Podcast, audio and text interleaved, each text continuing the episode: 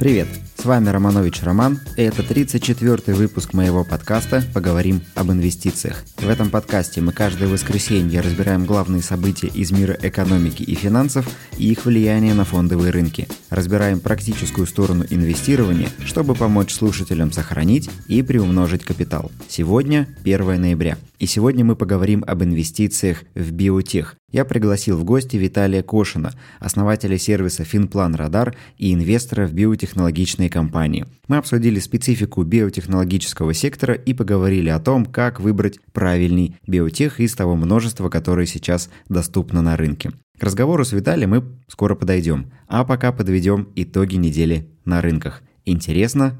Тогда поехали. Итоги недели. Итак, за прошедшую неделю по рынкам прокатилась масштабная коррекция. Индекс московской биржи упал на почти 4,5%, доллар вырос на 4,41% до 79 рублей 61 копейки, американский индекс S&P 500 упал на 4,69%, нефть упала на 8,5% и золото, казалось бы, защитный актив, но тоже упало на 1,24%.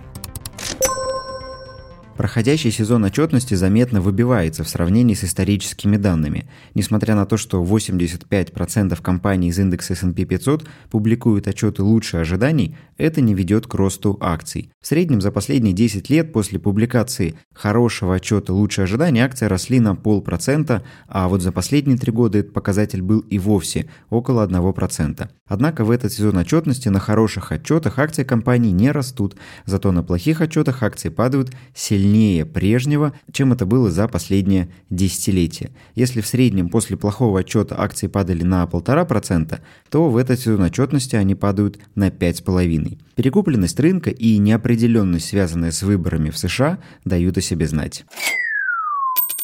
На прошедшей неделе прошло IPO строительной группы «Самолет», Размещение было по нижней границе диапазона в 950 рублей, что говорит о низком интересе со стороны инвесторов. Хотя сама компания заявляет, что в размещении приняло участие более 10 тысяч частных инвесторов, а книга заявок была переподписана, то есть спрос на акции превысил предложение. Но по динамике цен это незаметно. После повышенной активности в первый час торгов акции компании замерли на уровне 950 рублей за акцию и на низких оборотах стояли там до конца торгов в пятницу. Как будет развиваться ситуация, покажет время. Но с учетом малого количества акций в свободном обращении, всего 5%, высоки риски повышенной волатильности в бумагах. Поэтому лично я пока обхожу бумаги самолета стороной.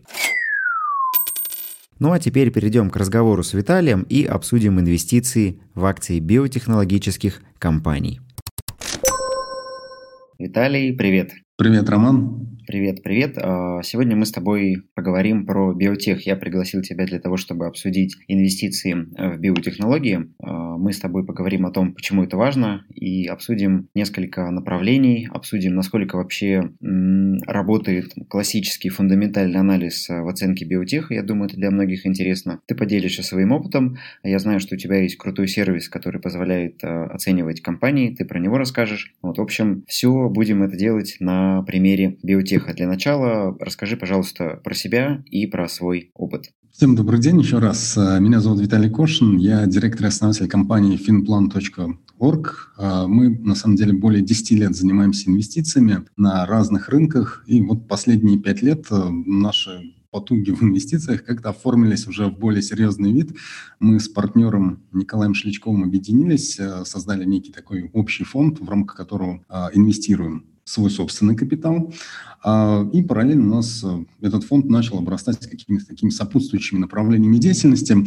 А, в 2016 году у нас появился образовательный проект «Школа разумного инвестора», а вот в 2018 году у нас появился еще веб-сервис. А, потому что изначально мы когда начали уже так более серьезно заниматься инвестициями, стояла задача автоматизации всех процессов, которые только можно, автоматизировать для себя, для того, чтобы иметь глобальное аналитическое покрытие, для того, чтобы там любую цифру можно было посмотреть просто там в два клика и так далее.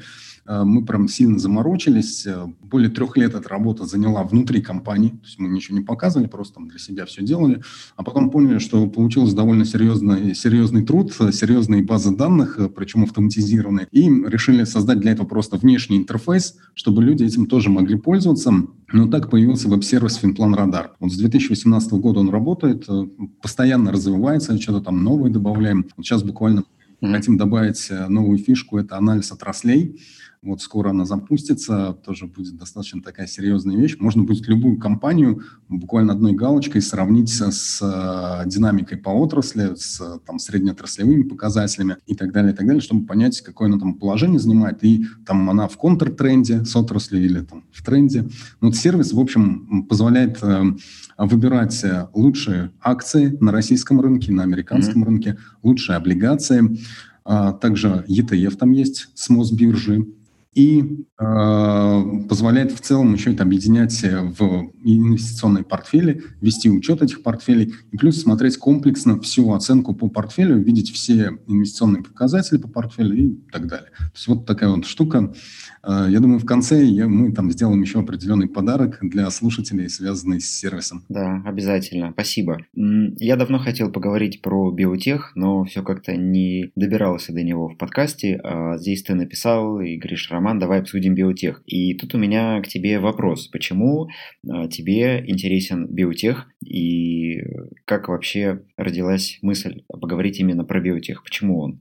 Вообще по теме информации на русском языке довольно мало, а тема супер интересная. То есть в Америке, например, это, ну, то есть, я думаю, ты со мной согласишься, одна из самых хайповых тем. Вот у нас люди да. тоже много задают вопросов по биотеху, а информацию просто приходится там собирать по крупицам, если мы говорим про русскоязычную информацию. Вот англоязычной информации, конечно же, больше. Мы для себя внутри компании периодически проводим какие-то такие вот именно ресерчи, исследования, то есть собираем информацию. Ну и вот, собственно, информация есть, можно ей поделиться. Почему мне лично интересно? Здесь э, много причин. Ну, во-первых, э, я вообще человек, который вот интересуется всякими там научными штуками, и когда я например, в какие-то компании залазю и вижу а, что она делает, у меня просто там глаза на лоб лезут от того, куда движется мир и что там, какие-то перспективы рисуются, что будет лет через 10 и так далее. Это безумно круто, безумно интересно.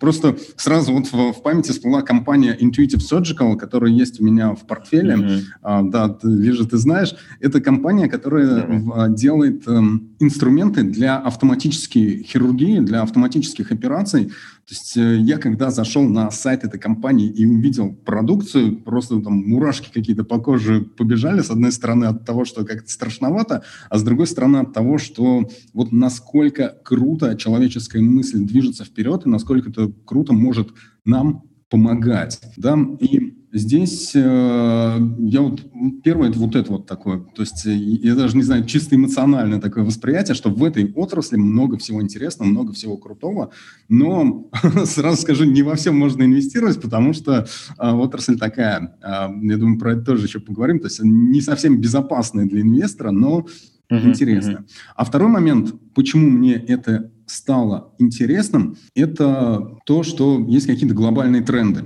И вот, например, один из глобальных трендов – это старение населения. Соответственно, если в, 2000, э, в 1950 году э, количество людей, доля людей в возрасте от 60 лет и выше составляла всего 8% на планете, то сейчас эта цифра уже 13,5%. То есть она растет очень существенно. Это э, группа собственно, пожилых людей в общем количестве населения. Почему? Потому что увеличивается продолжительность жизни, а причем в развитых странах она растет еще более существенно. Например, да. в развитых странах эта доля составляет там уже, по-моему, более 25%. И, а, соответственно, э эти люди, у них тоже есть свои потребности.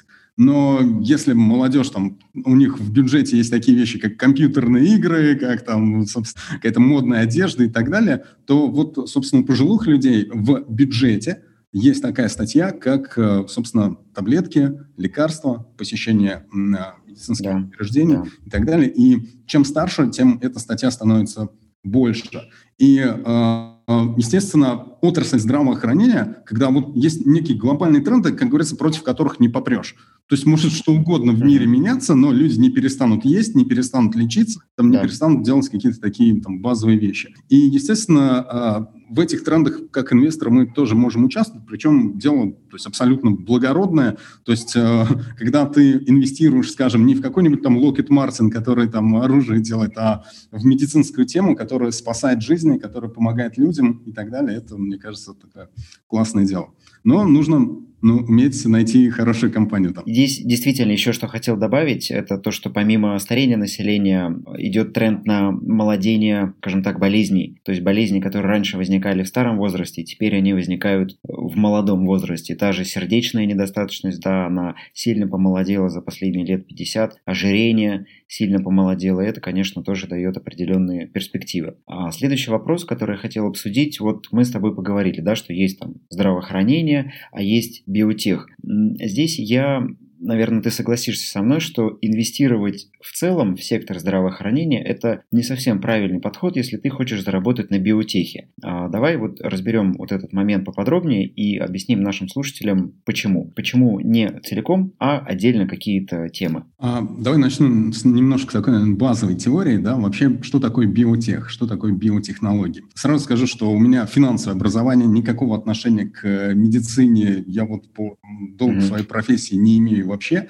Но инвестор – это такая профессия профессий, когда приходится разбираться во всем, там, от крекинга нефти до, собственно, того, из чего делают удобрения, и заканчивая, собственно, биотехнологиями. Так вот, э, биотехнология, а, собственно, включает в себя несколько направлений базовых. То есть это генетика и это биофармацевтика. А биофармацевтика от обычной фармацевтики отличается тем, что вот обычная фармацевтика, таблетки делают из неких химических элементов, и там есть активное вещество, которое воздействует целиком на организм. И оно одновременно и лечит какую-то болячку или там какой-то симптом, и одновременно калечит, как говорится, да, и, собственно, причиняет э, какие-то там побочные эффекты и так далее всему остальному.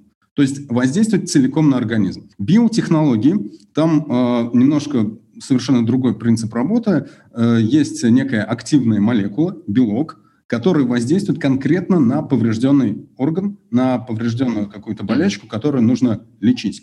И ни на что другое никак не действует. Как правило, а, биофармацевтика используется в лечении, а, собственно, супер редких каких-то заболеваний, суперсложных заболеваний, а, там какой-нибудь муковисцидоз, не знаю, там, правильно назвал, неправильно, но вот такие есть сложные вещи, онкология и, собственно, ВИЧ, кстати, да, там тоже много лекарств, основанных mm-hmm. на биотехнологиях да. и так далее. И а вот здесь уже применяются вот это вот более, более продвинутые методы. Этим методом на самом деле уже много лет, там пару, пару или даже тройку десятилетий, когда это уже перешло в коммерческую некую плоскость, но в какой-то такой глобальный формат они еще не вышли.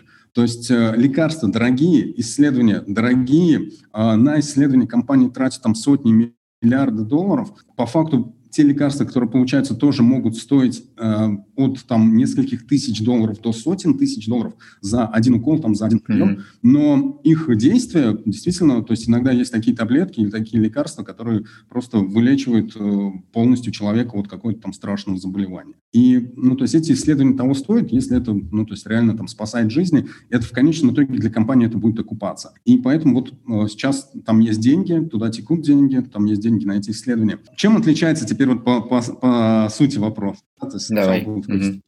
А, вообще сектор здравоохранения традиционно целиком, в него много всего входит. Это и больницы прежде всего. Это в Америке, если особенно мы говорим, там есть еще такая тема, как медицинское страхование.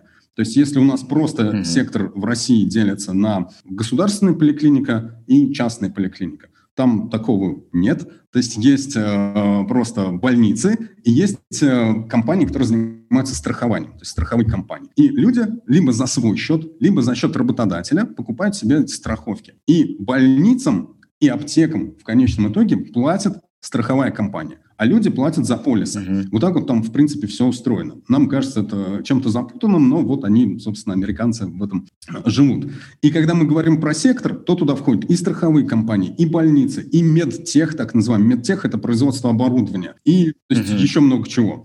А, и поэтому это такая, а, в целом, сектор здравоохранения вообще он традиционно считается даже таким защитным сектором. То есть его иногда даже покупают там как некую, а, вот, собственно, ETF целиком на сектор покупают как некий защитный mm-hmm. актив, как контрактив, например, к тому же IT-сектору. Да, вот типа IT-сектор, чтобы зарабатывать, а вот целиком здравоохранение. И как раз э, огромную долю в нем занимают вот эти вот больницы, медстраховки и так далее, которые, у них и волатильность ниже, Растут они, конечно, там mm-hmm. не, не супер высоко, но, собственно, потихоньку-потихоньку там подрастать. Поэтому вот такая защита. Но внутри этого сектора есть вот те самые называ, так называемые биотехнологии. И к ним, на самом деле, можно не только биотехнологии отнести, а, скажем так, все новинки в медицине. Туда сейчас попадает и телемедицина, которую, ну, сложно назвать mm-hmm. био, Тоже да, биотехнологией, но, тем не менее, это технологии, и некая такая биоприставка, да, то есть э, технологии, которые применимы в медицине. Туда впадает и медтех какой-то продвинутый, как вот тот же самый Intuitive Surgical, да, который там делает такие роботизированные mm-hmm. руки, которые автоматически могут там залезть в человека и, собственно, очень-очень тонко что-то порезать, э, что недоступно глазу живого человека, глазу хирурга. Да. Но на компьютере это там увеличив там в тысячу раз, можно то есть, провести какую-то э, вот такую вот операцию, либо вообще запрограммировав эти штуки. Вот. И это все вот э, в, в целом в, как бы в таком а, обыденном восприятии то есть, считается биотехнологией. Почему это интересно? Потому что а, есть компании, которые действительно очень круто растут, э, дают, собственно, сотни процентов годовых. Тот же Intuitive Surgical вот буквально там с на 40 mm-hmm, с лишним процентов вырос. Но там, где высокий доходности, там есть и риски, естественно. Риски в чем? Да. Риск состоит в том, что а, здесь все завязано на исследованиях. Завязано на том, а, вот компания занимается, занимается исследованием, тратит миллионы долларов на содержание каких-то супердорогих э, ученых э, и так далее, на проведение самих исследований, испытаний. Это тоже организовать недешево. Испытания сначала на животных, потом на людях, потом на людях изо всех всех всех стран, ну то есть на, на людях из разных стран и так далее. И то есть каждому подопытному, так называемому, э, нужно платить за это, да, то есть и да. все это выкладывается то есть в такую, э, в серьезные деньги, как я говорил, там миллиарды тратят на то, чтобы то есть одно лекарство дошло от стадии исследования до производства. В итоге есть определенная статистика, которая гласит, что до конечной стадии, то есть от стадии исследования до стадии продаж, когда уже компания может на своем лекарстве зарабатывать, доходит а, mm-hmm. чуть более 9% лекарств. А в популярных болезнях, в популярных а, поднишах и порядка 25% mm-hmm. лекарств в редких заболеваниях. Просто в редких заболеваниях, э, я так понимаю, там порог э, одобрения, он как бы пониже. Почему? Потому что, ну, собственно, все равно заболевание условно смертельное, хотя бы что-то от него давайте да. попробуем, пусть экспериментальный препарат, пусть какой-то, и поэтому количество одобрений там намного выше. А условно там лекарство от гриппа, чтобы новые запустить, э, или там, собственно, какую-то вакцину от там, популярного заболевания, да, то Здесь э, компании приходится конкурировать уже с другими лекарствами, которые уже есть, и ей нужно показать, что чем это лекарство лучше. Поэтому там, ну, собственно, стоимость ниже. Соответственно, вот э, представьте, то есть вы вкладываете в компанию, которая, например, Э, делает одно лекарство. Соответственно, и, например, да. нет сейчас выручки от этого лекарства, есть только затраты. То есть ваша вероятность, то, что вы на этом заработаете, ну, 9%. То есть вот и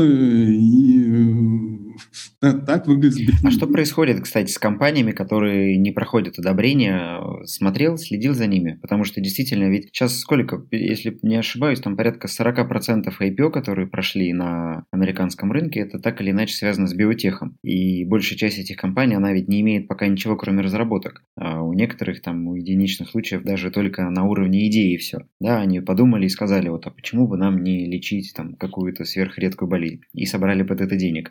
А по факту может никто ничего не получить, хотя инвесторы уже раскупили, акции уже выросли там по 100, по 200 процентов. Вот смотрел, что происходит с теми, кого не одобряют, и как потом акции себя чувствуют? А вот э, здесь на самом деле у меня немножко другой подход. Я чаще смотрю на э, тех, у кого получилось, чем на э, аутсайдеров, да, поэтому здесь, наверное, mm-hmm. не смогу э, корректно ответить на данный вопрос, там, развернут. Окей, okay, хорошо. А вот mm-hmm. про тех, кто э, растет, то есть вот тот пример, который я приводил, что у компании есть одно лекарство, они там, там все силы вложили, и оно не выстрелило, это, наверное, скорее э, такая э, редкость. Чаще компании делают сразу mm. несколько направлений, то есть ставят одновременно на несколько лошадок, и все, там, понеслась. А, и э, то есть что ничто стрельнет. Например, э, есть компании, которые занимаются какими-то там генетическими штуками, у них там сразу там 10 э, направлений в работе, и они mm. на разных стадиях находятся, проверки.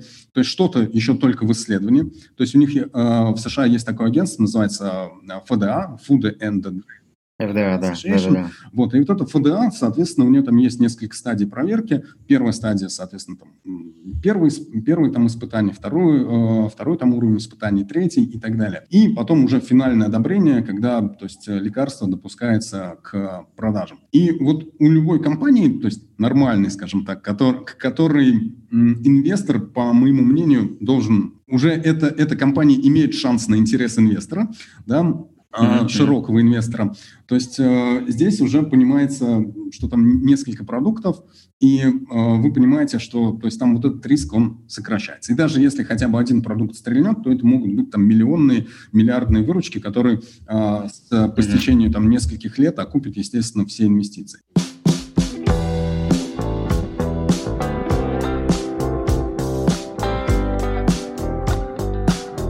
Вообще, в целом, баланс начинающей э, биотехнологической компании выглядит отвратительно. И отчет о прибылях и убытках выглядит отвратительно. То есть вы смотрите туда, и там одни затраты. И э, если, когда мы э, на заре там, э, 2010-х анализировали какие-нибудь IT-компании новые, мы говорили, ой, да у них прибыли нет. Mm-hmm. Типа, что-то какая-то там странная компания, почему она растет, непонятно. Или там та же Тесла, да?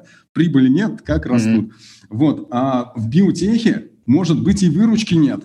Вот такая ситуация. Да. То есть спокойно, то есть у компании нет ни выручки, нет ни прибыли, то есть есть какие-то активы, есть какие-то инвесторы, которые в нее уже вложились, ей денег подкидывают, угу. она эти деньги тратит на зарплату врачам, исследователям, ученым и так далее, и занимается чисто исследованием, чисто затратная часть идет, и потом в один прекрасный момент что-то начинает стрелять, сразу появляется выручка, сразу появляется, собственно, прибыль не сразу появляется, выручка, сразу появляется какой-то mm-hmm. рост, и потом мы уже смотрим, ага, то есть они укладываются в затраты, соответственно, получается прибыль. Тут же ведь в чем дело? В том, что само по себе производство лекарства намного-намного дешевле, чем его стоимость. Поэтому а, вот такого вопроса, как, например, в традиционном бизнесе, что а будут ли они укладываться в себестоимость и так далее, тут он не стоит. Точно будут, то есть ну, вопрос да. окупить вот первоначальные инвестиции в, ну, в разработку. Слушай, тут еще такой вопрос возникает. Раз сектор настолько интересный, раз здесь так много нового, столько привлекательного происходит, такие фантастические темпы роста компании показывают. Наверняка не обходится без каких-то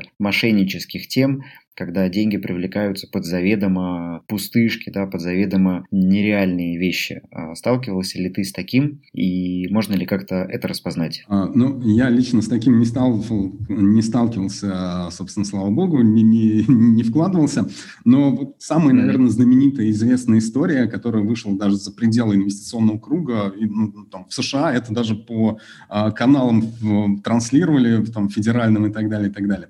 То есть это история с э, Элизабет Холмс и, э, собственно, стартапом Terranos. А, это стартап, который пообещал сделать революцию в нише а, анализов крови. И э, они, собственно, сказали, что мы будем делать некое такое устройство, которое, по сути, туда палец прикладываешь, капелька крови забирается, и по этой капельке крови вся раскладка на человека дается. То есть там четыре вида анализов полных делается одновременно. То есть и все, и все это делается ну, фактически там, в каком-то автоматическом режиме.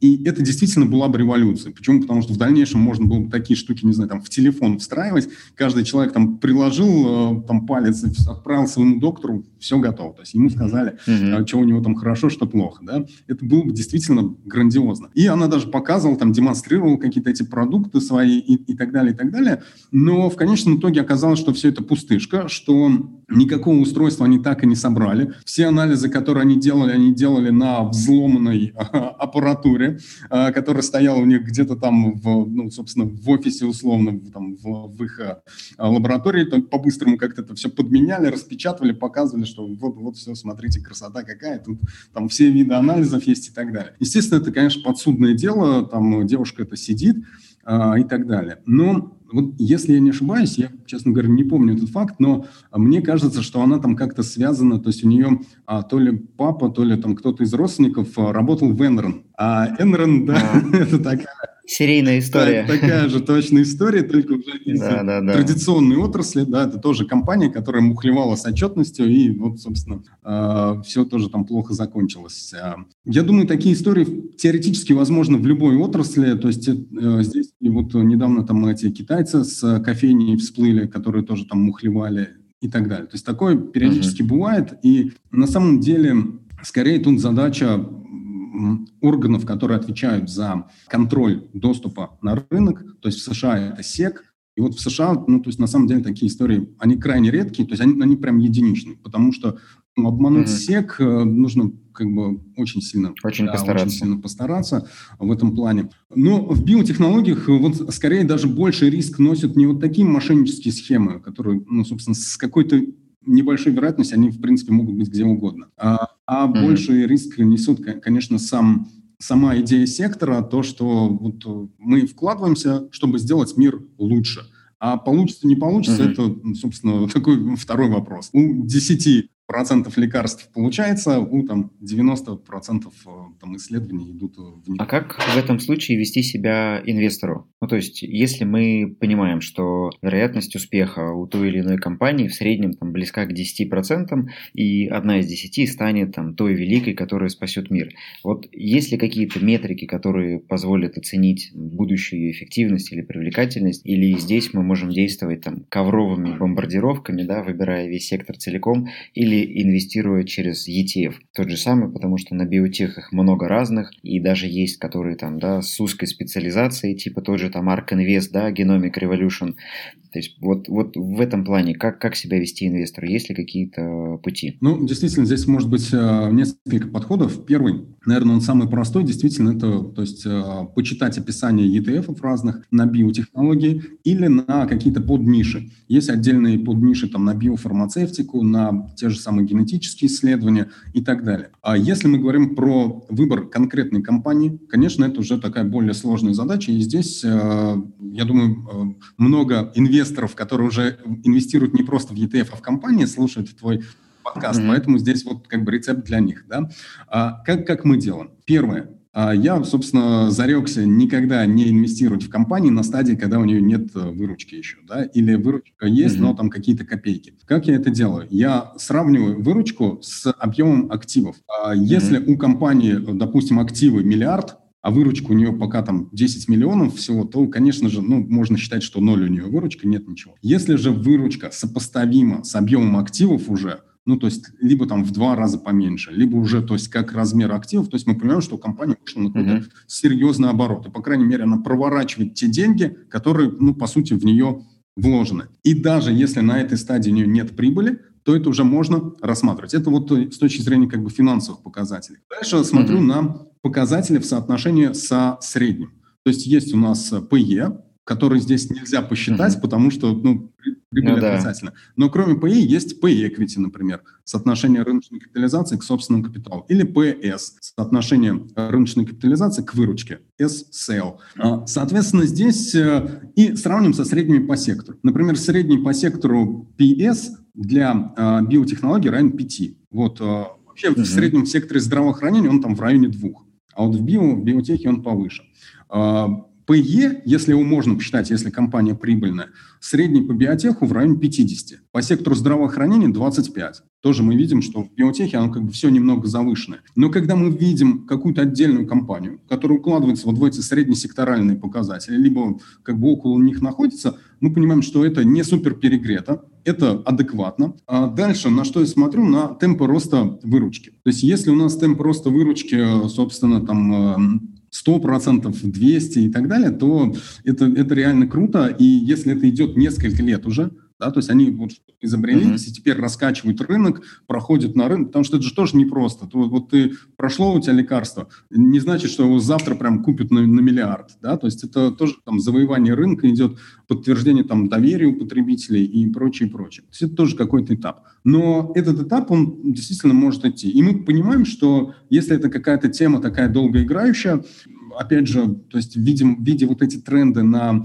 рост э, числа там пожилых людей, опять же, и так далее. То есть мы понимаем, что то есть, на, на, э, здесь ставка, она оправдана а вот в, в таких ситуациях. То есть э, это такой комплексный анализ. Э, еще, еще раз подытожу, чтобы, наверное, как-то подрезюмировать. Да? Mm-hmm. То есть мы смотрим в целом на тренды. Например, то есть если мы выбрали компанию, которая занимается онкологией, то есть мы понимаем, что количество людей на планете растет, пожилых э, растет, соответственно, потребность в лекарствах там она как бы бесконечная, и если мы видим, что компания делает что-то хорошее, что действительно помогает людям, то, собственно, мы на нее ориентируемся. Второе, а, это пока не финансовый фактор. Да? Второе, а, у компании mm-hmm. должен быть пакет, опять же, вот этих вот лекарств. Это легко увидеть через там mm-hmm. тот же годовой отчет или там описание на сайте. Да. Все это можно легко найти и, и так далее. Кстати, вот там, в том же в нашем сервисе Финплан Радар мы описание компании на русском языке делаем. И там, когда биотех, биотех описываем, мы стараемся вытаскивать те лекарства, которые уже есть в продаже, прям и те, на которые пока идут какие-то там разработки самые передовые. Там пон... порой какие-то непонятные слова, то есть, естественно, человеку, не связанному с медициной, это будет непонятно, но вы mm-hmm. должны понимать, что ну, есть, если они уже на этом зарабатывают, то кому-то это нужно, кто-то... кто-то... Вот, это, скажем, такие не финансовые вещи. Теперь, если финансовые подытожить, то это однозначно должна быть э, выручка. Я не работаю там с компаниями нулевые, и выручка близкая к размеру активов, то есть уже какой-то серьезный оборот. А в идеале уже компания вышла на прибыль. Да, вы не словили вот mm-hmm. этот вот супер тренд и супер рост, допустим, когда компания от нуля э, выпрыгнула в какую-то там зону э, прибыльности, но это то, где можно более комфортно зарабатывать, пусть не грандиозные какие-то там сотни процентов, но те же там 30-40 процентов годовых иметь на таком росте, это уже э, как бы достойно инвестирования, но с меньшими рисками получается. Конечно, любая акция – это рисковая затея, да, но здесь, конечно, риски будут несопоставимы с той компанией, которая там абсолютно пока пустышка и, не знаю, там стрельнет она или нет. А, второй э, момент. То есть если прибыли все-таки нет – то я смотрю на размер убытка и как он сокращается. Одно дело, когда у компании... Mm-hmm. И опять же сопоставляю эти размеры убытка с размерами активов. И если у компании там активы миллиард и убытки по миллиарду в год э, фигачат, то это вообще какая-то странная история. Непонятно, кто ее будет дальше финансировать, где она возьмет денег, пройдет ли у нее там второй раунд финансирования или там пройдет ли у нее СПО и так далее. Mm-hmm. тут много-много вопросов. А если мы видим, что выручка миллиард, растет там с темпами 100% в год, активы там в районе миллиарда, да, но а, убытки были там минус 100 миллионов год назад, а сейчас там минус 50. Угу. Мы уже понимаем какую-то тенденцию и понимаем, что как бы если в перспективе-то мы понимаем, что рынок большой, и компания туда есть куда да. расти. То есть она не дерется за продукт с какими-то конкурентами, она делает что-то новое. То есть ее рынок – это голубой океан. То есть он там дальше бесконечный грубо говоря, если она не накосячит, она будет идти по этому пути и будет расти. По да, тренду. будет, будет идти по тренду. И мы просто вот прогнозируем и понимаем, что... И, и последнее, это вот как раз, э, если вот эти все показатели в норме, мы еще сверяемся по а, мультипликаторам, то есть если у нас там ПИ, ПС, там, ПБ, то есть в норме и так далее, по крайней мере, не в десятки раз больше, чем среднее по отрасли или среднее по рынку, то mm-hmm. это нормально. Потому что ПИ там может быть и 300 тысяч. То есть да, заоблачные да, да, да. цифры. Здесь, эм, конечно, нужно как-то это все в более разумных пределах смотреть. Ну, здорово. Я думаю, многим стало понятнее, потому что сектор был интересен и остается интересен, и я уверен, будет и дальше продолжать оставаться интересным, особенно там вокруг этих всех вещей, связанных с тем же коронавирусом. Там, это делает вакцину, другой делает вакцину, этот лечит от рака, там, кто-то геномы меняет и тому подобное. Поэтому, конечно, это очень интересно и здорово, что мы разобрались э, с этим. Осталось э, нашим слушателям перейти на Финплан Радар и попробовать э, сделать эти выборки самостоятельно самостоятельно. Спасибо тебе за беседу. В заключении я прошу каждого приходящего гостя дать некое напутствие нашим слушателям, поэтому с радостью послушаю, чем поделишься ты. Да, Роман, я еще хотел добавить про подарок. Да, да, давай. То есть э, мы специальную ссылочку у тебя разместим, по, переходя по которой люди получат там две недели премиум, премиум доступа в нашем сервисе Финплан Радар, а, смогут воспользоваться всеми, всеми сервисами внутри него и так далее, ну и, собственно, изучить э, какие-то уже отдельные компании, успеть то есть mm-hmm. этот период вполне можно а, и даже портфель составить готовый. А вот что, кас, что касается напутствия, то, конечно же, там всем начинающим инвесторам я хочу пожелать, а, прежде чем лезть на рынок, разбираться а, собственно, не как-то огульно инвестировать, а, а что-то почитать, поизучать, там, пообучаться. И после этого, конечно, уже то есть инвестиции для вас будут более предсказуемые, более понятные и, соответственно, конечно же, принесет и больше удовольствия, и больше результата, чем если просто там вложить наугад и так далее. Есть такие mm-hmm. вещи, там, я думаю, ты много раз про это говорил, диверсификация, да, да, да, да, да. правильное портфельное инвестирование и так далее. Вот, э, что касается уже э, опытных инвесторов, то, конечно, удачных инвестиций. Впереди у нас э, там непростые такие времена. Сейчас мы на такие, скажем так, скачки вышли, да, где там и вы одной стороны, и вторая волна коронавируса и так далее, и так далее. Но это все проходит, это все временно. Вот, собственно, а какие-то глобальные тренды, они остаются. Если мы инвестируем с учетом этого, то оно сработает обязательно. Всем удачных инвестиций. Это точно. Спасибо большое. Спасибо. Было интересно и уверен, что да, было полезно. Скажем спасибо Виталию за беседу и подарок видео премиум доступа к сервису Финплан Радар. Специальную ссылку ищите в описании к выпуску. Думаю, теперь многие слушатели будут иначе смотреть не только на биотех, но и на другие прорывные секторы. Виталий рассказал о метриках для выбора компаний, и они отлично ложатся на другие сегменты и отрасли, поэтому используйте их в работе. Поговорим об инвестициях с Романом Романовичем. Также напоминаю, что у подкаста есть Patreon, где вы можете получать эксклюзивный контент в виде инвестиционных планерок и обзоров по акциям. Многие слушатели уже оценили пользу этих материалов, за что им огромное спасибо. Ссылка на Patreon также указана в описании к выпуску. Благодарю всех, кто подписывается на мой инстаграм и отмечает меня в сторис. Это очень мотивирует. Надеюсь, этот выпуск был для вас полезным, вы узнали много новой и практичной информации. Благодарю вас за прослушивание, удачных вам инвестиций и до встречи через неделю. Пока.